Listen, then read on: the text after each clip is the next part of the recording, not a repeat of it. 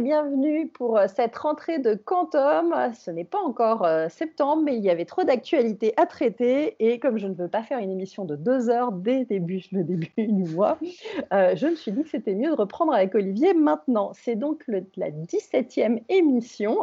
Et on va pas dire une saison 2, mais quasiment de, Quantum. On redémarre sur les chapeaux de roue, avec, euh, bah, il s'est placé plein de choses finalement cet été. Euh, il y a plein d'endroits où finalement les gens ne partent pas en vacances, ou en tout cas le quantique avance dans le temps et sûrement. Alors, euh, en premier, il y a enfin eu la rediffusion de notre conférence qui datait de mars en format podcast avec, c'était Startup for Teens, où on était intervenu avec Tara Messman sur le sujet. L'ordinateur quantique, c'est carrément pour les filles. On va vous mettre le lien pour ceux qui voudraient montrer ça leurs ados, filles et garçons, ou euh, même euh, à des plus grands pour découvrir. On réexplique encore un petit peu ce que c'est que le quantique. Aux parents aussi. Euh, et aux, parents, aussi, tout à fait, parce qu'il faut, il faut les motiver à aller vers des choses qu'ils n'ont pas encore comprises. Et donc, voilà, on vous met le lien. Et puis, et ben alors, Olivier, du coup, tu as fait quoi de tes vacances? Tu t'es reposé ou? Un peu les deux. J'ai travaillé, bah, j'ai quand même passé euh, dix jours de vacances là récemment, ah. euh, où j'ai presque pas travaillé, on va dire. donc tu es quand même parti en voyage, tu es allé à Grenoble. Euh, ça c'était avant. Je suis, allé à Grenoble en, fin juillet. Pour aller. ça c'était un voyage d'études, on peut dire. J'ai passé cinq jours absolument dingues. dont une journée qui était liée au quantique, mais quatre autres journées qui étaient liées à d'autres sujets. En fait, je suis passé d'abord à Chambéry, puis à Grenoble, visiter le Liten, euh, c'est un, des autres sujets qu'on a à creuser là, dans, les mois qui viennent, qui est le sujet de l'énergie. Donc j'ai visité des laboratoires qui travaillent sur le solaire photovoltaïque, sur euh, les piles à combustible, sur les batteries, sur tout un tas de sujets euh, liés au recyclage du carbone. Donc c'était vraiment très intéressant. J'ai passé aussi une demi-journée au Leti pour discuter d'intelligence artificielle. J'ai même fait une conférence euh, avec Sandrine Catrou euh, du Leti euh, devant une petite centaine de personnes du Leti. D'ailleurs, c'était ma première conférence avec des vrais gens depuis le mois de mars. ça fait plaisir. Hein. Ah, mais ça fait plaisir de voir des vrais gens hein, quand même, parce que même s'ils étaient masqués, au moins il y avait les yeux. Quoi. Bon. Et après, j'ai passé une journée complète. avec des chercheurs du quantique que je connais bien dans le coin. Donc, il y a Maud Vinet, Tristan Meunier, Alexia Ofèvre, Marco Fellous et Rob Whitney, qui sont alors du LETI, euh, du CNRS et du, LPM, alors du LPMMC, enfin je sais plus, c'est un laboratoire dont je me rappelle plus exactement du nom, du CNRS. Et euh, on a fait en fait un point sur à la fois les qubits euh, silicium qui sont la spécialité du coin et sur la thermodynamique du calcul quantique. Et c'était très très intéressant. Ça m'a surtout permis de mettre à jour mon livre que je vais bientôt publier. et ça m'a permis aussi de voir à quel point les, la recherche, euh, on va dire, euh, fondamentale et appliquée sur le calcul quantique euh, nécessitait de croiser tout un tas de disciplines différentes. Je, me, je radote peut-être sur le sujet, je pense que je le répéterai très, très souvent, et, ah ben, et de constater surtout que ces disciplines elles sont maîtrisées en France. C'est-à-dire qu'en fait, au-delà de la, bah oui, c'est-à-dire au-delà de la conception des qubits eux-mêmes, il y a tout un tas de technologies périphériques aux qubits qu'il faut maîtriser, notamment des technologies qu'on peut qualifier de classiques, hein, des, composants électroniques, euh, des systèmes de cryogénie, euh, tout un tas de choses qui sont autour du, processeur quantique et qui sont nécessaires pour euh, faire un ordinateur. Et donc, il y a beaucoup, beaucoup de chercheurs dans des laboratoires différents qui collaborent entre eux pour faire ce genre de choses. Et c'est rassurant de voir qu'il y a un bon travail d'équipe entre ces différentes disciplines. Bon, donc, euh, donc tu as passé un très bon moment, tu as encore appris plein de choses et tu vas encore nous écrire euh, plein de papiers là-dessus. Ah bah, mettre à jour le livre, euh, le, livre, ouais, le livre, aider, par On tous les gens. On parler à la fin, mais donc en effet, dans 15 jours, tu, à peu, près, hein, c'est ça, 15 jours, tu vas nous ressortir un pavé de combien de pages? Alors aujourd'hui, j'en suis à 672. la version précédente était de 504. Voilà. Bon, ça a pris qu'une petite centaine, 570 pages, c'est ça? Oui, voilà, voilà. Mais ça se lit en pièces détachées, hein, comme, euh, comme une série télé. Tout à fait. Il y a des thématiques et c'est ça qui est intéressant, c'est qu'on peut aller piocher sur des ah bah, thématiques. J'en ai quasiment une quinzaine de nouvelles des thématiques. Hein. C'est très bien. Euh, exemple de thématiques complètement nouvelles que d'ailleurs personne n'avait jamais euh, produites par écrit. Il y a une thématique sur l'énergie. Mmh. Bah, notamment réalisée avec Alexia Ofev, dont c'est la spécialité, et une autre thématique sur les matières premières. Donc, je me suis intéressé à l'inventaire de toutes les matières premières qui sont utilisées dans les, dans les technologies quantiques pour voir lesquelles étaient euh, rares ou moins rares, euh, d'où elles venaient, quels pays les produisaient, quelle transformation elles subissaient et éventuellement quel était leur coût environnemental. Et c'est un inventaire qui fait quelques pages, 6-7 pages, qui est assez fascinant. Euh, c'est un exemple, hein. il y a d'autres exemples. Non, mais c'est intéressant parce que du coup, ça permet de savoir euh, justement euh, avec quelle matière on pourrait être dépendant ou codépendant de certains pays et d'autres où on pourrait peut-être être plus autonome. Et ça a peut-être des enjeux qui ne sont pas inintéressants aussi, hein, en, plus des coûts. donc voilà. Moi, il y a un autre chapitre que j'aime bien et qui s'est bien agrémenté parce qu'on on en redécouvre et on redécouvre même des anciennes séries et films. C'est la partie science-fiction qui est nouvelle, bah, qu'on a, fait un peu ensemble, voilà, Et, où on a essayé de voir un peu quelles étaient les sources d'inspiration de science-fiction qui, voyant des qui du quantique. Euh, j'ai redécouvert que des fois ils disaient euh, quantum et, du coup on a pu les rajouter. Et c'est vrai que j'avais oublié certains films ou séries. Comme quoi ça date pas d'hier, euh, mine de rien, l'intérêt du quantique, même si ça se il y a une là. Il y a une recrudescence. et d'ailleurs, euh, on reviendra euh, dans, dans, la prochaine émission très sûrement sur euh, le dernier film de Christopher Nolan, Tenet, où a priori il y en aurait encore un petit peu. Alors, oui, c'est un, peu stretch quand même, mais bon, on va voir. Ah bah ils jouent tous avec le time space, l'espace-temps et, et, tout, mais mais voilà, on va voir si le mot est, dit ou pas et comment euh, comment c'est amené dans le, dans le, film. On vous racontera euh, si c'est euh, intéressant, réalisable, réaliste ou pas.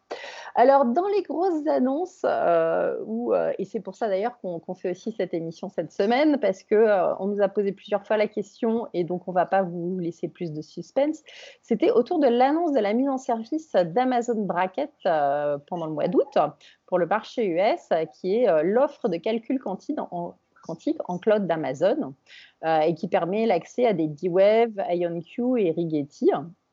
Euh, donc voilà, est-ce que tu peux, du coup, Olivier, nous, dire exactement à quoi ça va servir, quel est l'intérêt et est-ce que c'est intéressant d'ailleurs ou est-ce que c'est juste une annonce marketing?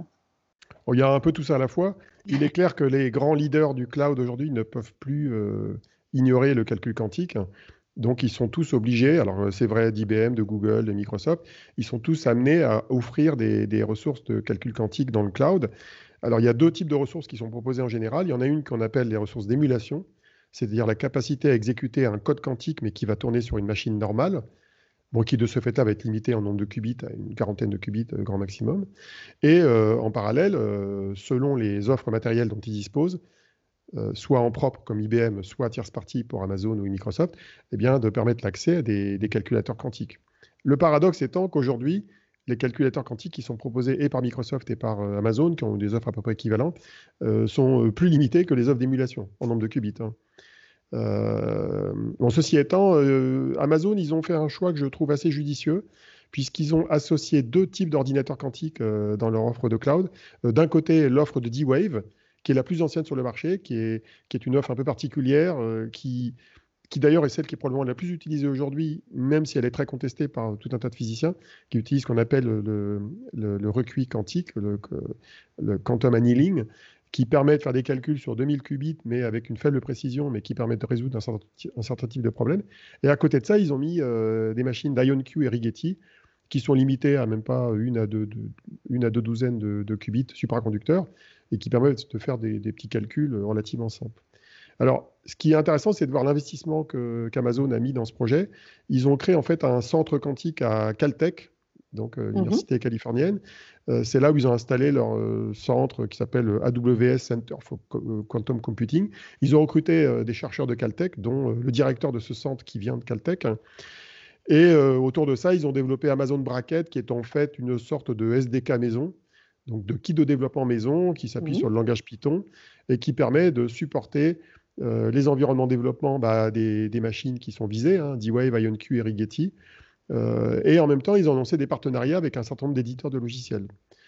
Euh, donc des gens comme Xanadu, comme Zapata, comme QCware ou OneQubit, qui sont des, éditeurs de logiciels qui ont quelques années d'ancienneté et qui mhm. fournissent en fait des bibliothèques de code métiers en général, tu vois, pour faire de la simulation chimique, de l'optimisation, euh, du machine learning, comme c'est le cas de QCware. Euh, et donc, euh, voilà, c'est une, une, offre qui n'est pas, pas très éloignée de celle de Microsoft, qui, est un petit peu voisin, puisque Microsoft n'a pas de calculateur aussi en propre, puisque leur fermion de Majorana ne marche pas encore. Et alors, euh, Microsoft, eux, ils n'ont pas D-Wave, mais ils ont Honeywell à la place, je crois, avec ses qubits à ions piégés. Ouais. Bon, voilà. Donc, moi, je pense que c'est surtout un moyen pour eux d'occuper le terrain. c'est un moyen de se faire la main. Euh, il faut savoir que quand tu mets en place des ordinateurs quantiques dans le cloud et que tu es un opérateur de cloud, il faut quand même mettre en place des outils de gestion.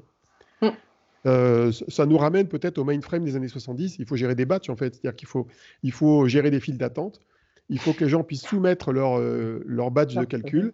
Et comme un ordinateur quantique, ça a une caractéristique, c'est que ce n'est pas multi-utilisateur. Il faut savoir qu'un ordinateur classique aujourd'hui, un bête serveur Intel, il peut faire tourner plusieurs sessions en même temps. Euh, et un cluster de serveurs encore plus. Bah, dans un ordinateur quantique, à un moment donné, il n'y a qu'une seule session qui marche. Donc, en fait, il faut les sérialiser, il faut, les mettre les unes après les autres, créer un outil de gestion de ça, de, gestion de ces batchs. Donc, ça, c'est proposé ou en open source ou par euh, le, le, fournisseur de la solution au cloud. Et après, ça va ventiler le code sur les différentes plateformes qui sont disponibles. Soit quand on a plusieurs ordinateurs de la même marque, soit qu'on a des ordinateurs différents, mais qui vont exécuter un code différent. Mhm. Et il faut que les compilateurs soient adaptés à chacun des ordinateurs. Donc c'est quand même une usine à gaz euh, intéressante. Pour l'instant, il faut considérer que Amazon Bracket, comme l'offre de Microsoft, et d'ailleurs aussi comme celle de Google et d'IBM, sont des offres pour se faire la main. Il y a quelques rares algorithmes qui peuvent être mis en production à toute petite échelle, notamment ce qu'on appelle des algorithmes hybrides, qui associent du calcul classique avec du calcul quantique. Mhm. Mais dans la plupart des cas, c'est pour que les développeurs commencent à se faire la main euh, sur du code quantique, voir à quoi ça ressemble, euh, tester des petits algorithmes euh, on va dire l'équivalent quantique du Hello World qu'on apprend dans la programmation graphique. voilà, à quoi ça sert pour l'instant. Mais petit à petit, plus la puissance des machines montera, évoluera, plus ça s'approchera d'applications industrielles. Non, non, mais c'est pas mal d'y aller dès le début et en tout cas de, prendre la température et de faire des tests euh, avant que ce soit euh, le moment de déployer en gros et de se prendre des grosses. Euh, et il y a un petit détail, c'est qu'on a beau être dans le cloud, l'offre d'Amazon Bracket n'est opérationnelle qu'aux États-Unis. Oui, il y a, ce il y a des frontières, il y a des frontières visiblement. Bon, je vois pas pourquoi, parce que tout le monde peut utiliser un système en cloud en anglais, euh, quel que soit le pays. Mais ils ont décidé de l'offrir qu'aux États-Unis pour l'instant. Oui, euh, il y a peut-être euh, peut plusieurs raisons hein, qui sont soit politiques, soit pour justement limiter peut-être le nombre de demandes en connaissant le nombre d'universités ou de boîtes qui pourraient les utiliser et pas se retrouver avec trop de trop de. C'est possible. je me rappelle pas. Je me rappelle pas qu'IBM ait fait la même chose quand ils avaient démarré en 2016. Il me semble qu'IBM avait ouvert leur offre à l'échelle mondiale tout de suite. Il est possible qu'effectivement, il soit prudent. Bon, le marché US, à peu près un tiers du marché mondial. Pour pas, dire, euh, pour pas dire euh, non, la Chine, vous pouvez pas utiliser, donc on fait que les US, comme ça on, dit non à tout le, tout le monde entier. La, Chine a déjà mis en œuvre euh, des offres équivalentes via bah Alibaba et Beidou.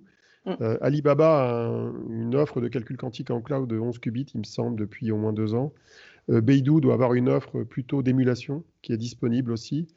Donc, je suis pas sûr que ce soit la Chine. Non, euh, tu as raison, c'est probablement l'histoire de la montée en puissance. On commence par un tiers du marché mondial et on, vérifie que les serveurs ne plantent pas, que le batch. Ça euh, paraît assez plausible, oui, et d'avoir un SAV euh, voilà, dans une langue. je pense que l'autre raison, elle est peut-être opérationnelle. Elle est liée au fait que quand tu mets en œuvre, en œuvre une offre quantique comme ça, bah, ce serait quand même mieux d'avoir quelques compétences dans les filiales. Et je ne suis pas sûr qu'Amazon ait euh, pour l'instant des compétences quantiques dans ses différentes filiales. Mm. Euh, à, ma connaissance aujourd'hui, quand on prend les très gros acteurs du, du, quantique, IBM est celui qui a le plus de, ressources terrain. On sait qu'en France, ils ont un centre à Montpellier, ils ont une petite dizaine de personnes, donc ils ont du skin in the game. Ils ont vraiment des gens compétents sur le sujet qui savent en parler. Ils ont démarré il y a deux ans. Voilà. Euh, Microsoft, on sait qu'ils ont une personne et demie à peu près. Deux, ouais, maintenant. on va dire deux et, et, ils ont et chez Google, euh, bah, pas chez Google, on a vu que c'était quelqu'un de la finance pour l'instant qui était plutôt sur le sujet, qui est en train de découvrir un peu aussi le sujet, et, euh, mais c'est pas quelqu'un qui vient du quantique. Donc euh, ça demande, ça demande en effet de trouver des gens euh, et des ressources, et, et, on manque encore de gens. On sait on sait d'ailleurs que la formation commence à à se, structurer, mais on n'est pas, on n'est pas les plus en avance côté, euh, côté euh, formation de nos jeunes sur le sujet. Bon, et ça s'improvise pas hein, d'être euh, évangéliste, comme le terme qu'on utilise dans le, monde de, de la tech, hein, pour faire de l'avant-vente technique sur ce genre de techno. On peut pas apprendre ça en un mois, deux mois. Enfin, ça peut s'apprendre en quelques mois, mais il faut quand même avoir un certain background Et les personnes qu'on connaît chez IBM et chez Microsoft, elles ont un background qui est quand même euh, contient une formation initiale. Euh, euh quinzaine d'années plus voilà, c'est des ingénieurs, des gens qui ont fait des, études poussées, en, qui connaissent soit la physique, soit le, en tout cas qui, qui, ont, qui, ont, un background qui est quand même assez, assez long et large. Ok, alors justement, on parlait d'IBM. Eux aussi, ils ont fait une annonce qui est en août hein, avec. Euh, ils la semaine dernière, la semaine voilà, exactement. C'est tout beau, tout frais. Euh, ils ont atteint un volume quantique de 64. Pourquoi pas 42 bah, C'est ce que je me disais. Bah, on en avait parlé en mars. On en avait déjà parlé en mars parce que euh, c'est le même chiffre qui avait été brandi par Honeywell en, en, mars. Et Honeywell avait dit qu'en juin, ils atteindraient ce niveau, et ils l'ont atteint. Mais ce volume quantique, c'est probablement le truc le plus pipeau qui soit dans le monde du quantique, je trouve. Ça, ça déplaira à mes amis d'IBM. Mais franchement, c'est vraiment un énorme pipeau parce que c'est un chiffre unique qui décrit un système qui est relativement complexe. C'est un chiffre qui est censé recouvrir la, capacité d'un ordinateur quantique à aligner à la fois un grand nombre de qubits, mais de permettre d'exécuter ces qubits sur un grand nombre de portes, c'est-à-dire euh, d'exécuter des séquences d'opérations à la queue leu en nombre suffisant. Et pourquoi c'est important d'avoir à la fois beaucoup de qubits et une profondeur de calcul? C'est lié au fait que les, qubits d'aujourd'hui, et ceux d'IBM n'y échappent pas, ils génèrent du bruit et un taux d'erreur. Et ce taux d'erreur, il s'accumule après chaque opération. Et donc, euh, au bout de 10 opérations, on a un taux d'erreur de plusieurs pourcents. Donc, ce qui fait que le calcul, il foire au bout de 10 à 20 opérations. Donc, en gros, bah, plus on va pouvoir exécuter d'opérations à la queue leu, mieux c'est. C'est comme si on disait, euh, tu, tu, codes en PHP ou en Python, mais au bout de 10 lignes, t'arrêtes, quoi. Heureusement que ce n'est pas le cas aujourd'hui. Hein. Donc, euh, donc, en gros, euh, voilà. Alors, le problème, c'est que le volume quantique de 64 qu'IBM a atteint, il est atteint avec un ordinateur de 27 qubits.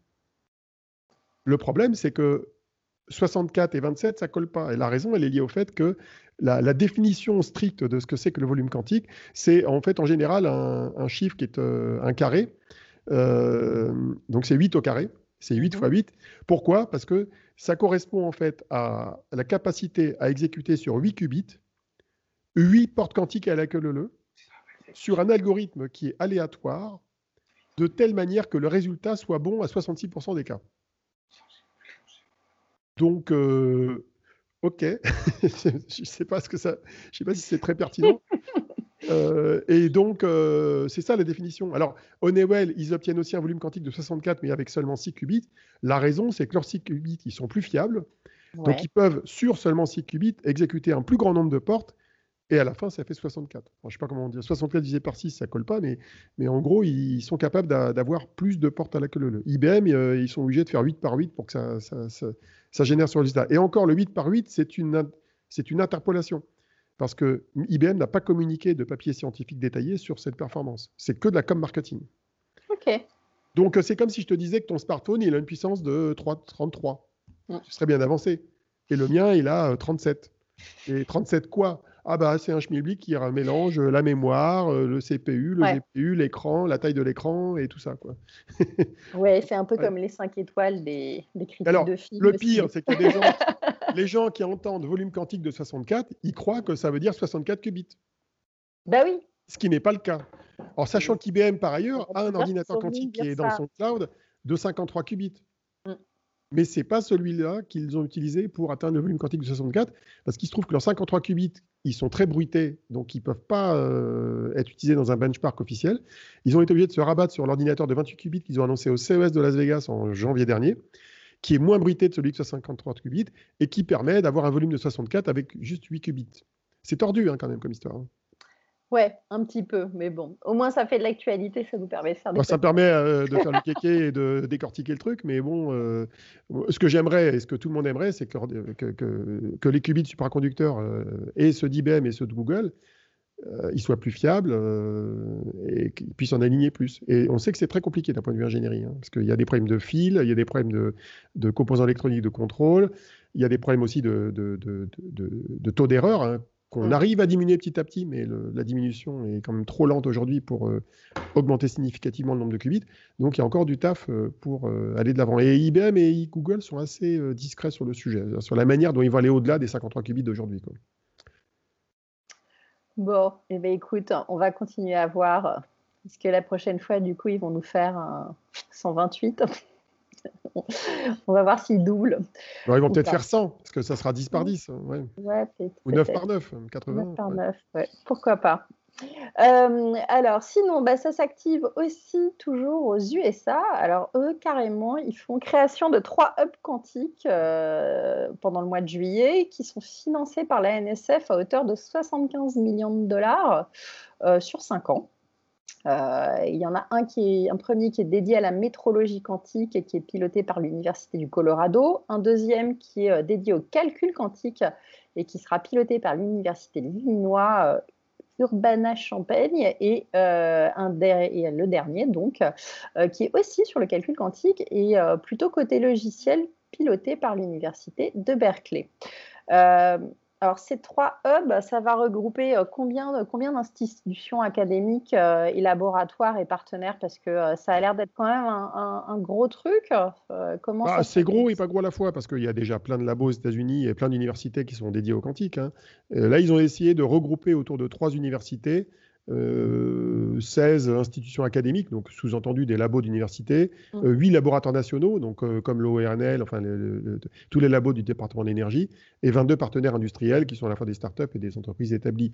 Donc c'est un moyen de, d'essayer de coordonner un petit peu la recherche et les écosystèmes quantiques autour de, de, ces trois sujets importants. On va dire le hard quantique, le soft quantique et puis la partie métrologie.